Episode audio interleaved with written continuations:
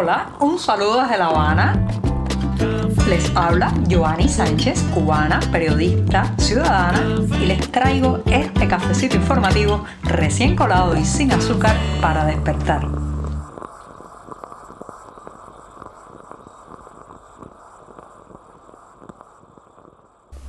Llegó el martes y estoy de vuelta con este programa. Ya saben que hice una pausa de fin de semana un poco más larga como les anuncié el pasado viernes, pero aquí estoy en este 22 de marzo de 2022 en el que empezaré hablando de juristas y verdugos. Pero antes de decirles los titulares, voy a pasar a servirme este cafecito informativo en una mañana que ha amanecido muy cálida y soleada aquí en la capital cubana. Así que lo pongo en la taza, lo dejo refrescarse en unos breves segundos y ahora sí, ahora sí les voy a comentar los titulares de la jornada. En un primer momento, los juristas oficiales y el lenguaje de la amenaza, varios eh, jueces y fiscales cubanos han enviado un mensaje, una declaración que parece más salida de un grupo de forajidos que de abogados. En un segundo momento cierran los servicentros y racionan el combustible en algunas partes de Cuba. Se espera que la medida también llegue a La Habana, donde las larguísimas filas para comprar eh, combustible son cada vez, cada vez más impresionantes. En un tercer momento, hoy, hoy vamos a cruzar los dedos, debe entrar a funcionar la termoeléctrica mayor del país que ha estado cinco días rota. Vamos a ver si se cumple el cronograma. Y por último, recomendarles una canción del reggaetonero cubano La Crema que le vuelve a poner eh, letra musical al éxodo cubano, esta vez con un título que dice Se van. Ahora sí, están presentados los titulares, servido el café y el programa de martes ya puede comenzar.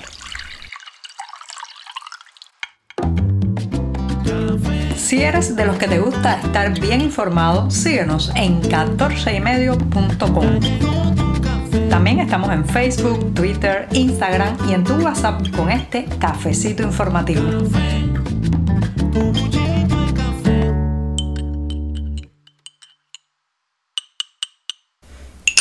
Revuelvo este, que es el primer cafecito de la semana, porque ya saben que hice una pausa larga en esta ocasión. Me tomé también el lunes para unos asuntos personales, pero estoy de vuelta aquí con este café amargo, caliente todavía y siempre, siempre necesario. Después de este primer sorbito paso a un tema que tiene que ver con una profesión, sí, la honorable profesión de jurista, de abogado, que debería inspirar respeto, debería ser un sinónimo de cumplimiento de la ley, de apego a la justicia, pero lamentablemente, señoras y señores, en el caso cubano no es así. En estos días hemos visto una declaración bastante subida de tono de la Unión de Juristas de Cuba que ha celebrado una asamblea el pasado domingo en La Habana y apoyó una declaración de su filial capitalina, o sea, la parte eh, de La Habana que tiene que ver con esta Unión de Juristas de Cuba, donde prácticamente amenaza a cualquier cubano que ose criticar o difundir información sobre los jueces y fiscales involucrados en las altísimas condenas contra los manifestantes del pasado 11 de julio. ¿Qué es lo que ha ocurrido? ¿Cuál es el antecedente de esta historia? Bueno, en la medida que se han ido publicando las sentencias y los familiares de los condenados han hecho pública los detalles del juicio, pues se ha sabido los nombres de los jueces y los fiscales involucrados en estas sentencias que son absolutamente injustas, desproporcionadas y que intentan enviar un mensaje de terror a la ciudadanía cubana para que no haga uso de su derecho a la manifestación.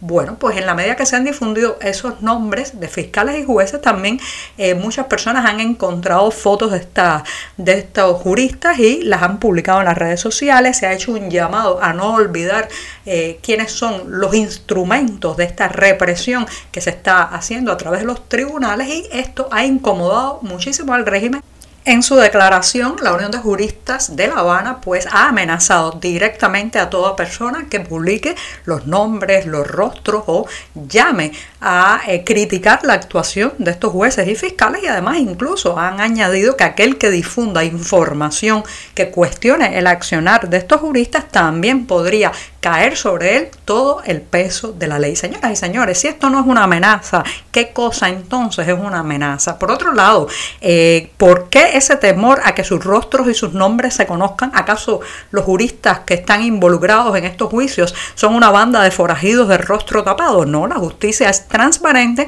sus nombres son públicos y están firmando una sentencia que según ellos es justa. Por tanto, tienen que responsabilizarse con lo que han hecho y con las condenas que han impuesto. Entonces ahora, ¿por qué después de actuar de esa manera tienen eh, tanto miedo como para amenazar a las personas que difundan sus nombres y sus rostros? Esto no tiene ningún sentido desde el punto de vista lógico, como no sea seguir enviando un mensaje de terror a la ciudadanía, seguir eh, convirtiéndose en instrumento de coacción de los ciudadanos, seguir eh, pues extralimitándose más allá de la justicia y de la ley para convertirse en un cuerpo eh, de amenazantes juristas que nos quieren convocar al silencio, a aceptar de manera tácita y callada unas condenas que no te guardan proporción alguna con lo ocurrido. Hay condenas, recuerden, de hasta 30 años. Y ahora, los fiscales y los jueces que fueron eh, parte del brazo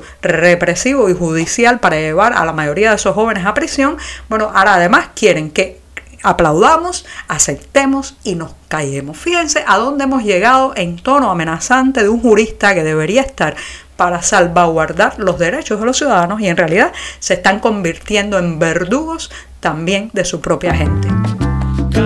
Estamos contigo de lunes a viernes a media mañana cuando el café se disfruta mejor.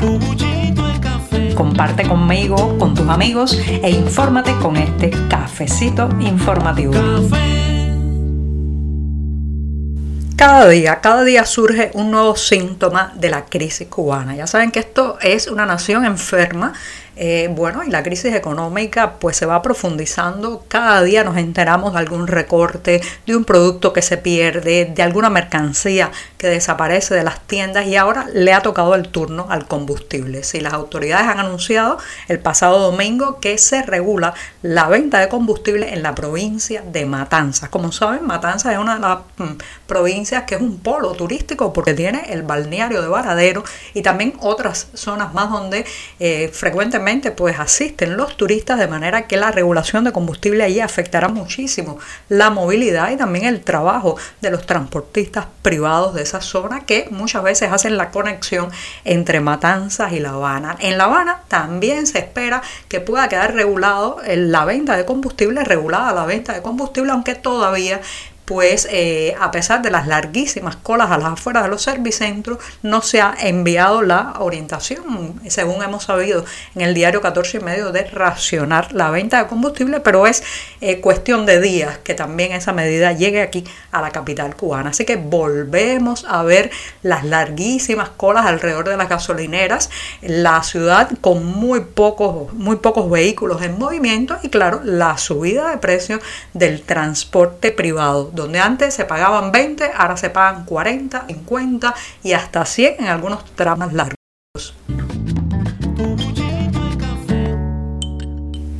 Si los pronósticos oficiales se cumplen, algo que rara vez ocurre en este país, bueno, pues hoy, martes, la termoeléctrica Antonio Guiteras, la mayor de Cuba, retomará sus operaciones. Sí, tras cinco días de avería, una avería que según las autoridades fue imprevista y que ha causado largos, larguísimos cortes eléctricos o apagones a lo largo de varias provincias cubanas, bueno, pues parece ser que hoy tendrá que reiniciar. ¿Son estas buenas noticias? Vamos a ver, esperemos en primer lugar que se cumpla el cronograma oficial y por otro ver si con esto se resuelven o no los larguísimos cortes eléctricos. Lo cierto es que cuando no pasa una cosa, pasa la otra, pero la estabilidad en el suministro la calidad del servicio eléctrico es algo que ya hemos olvidado los cubanos.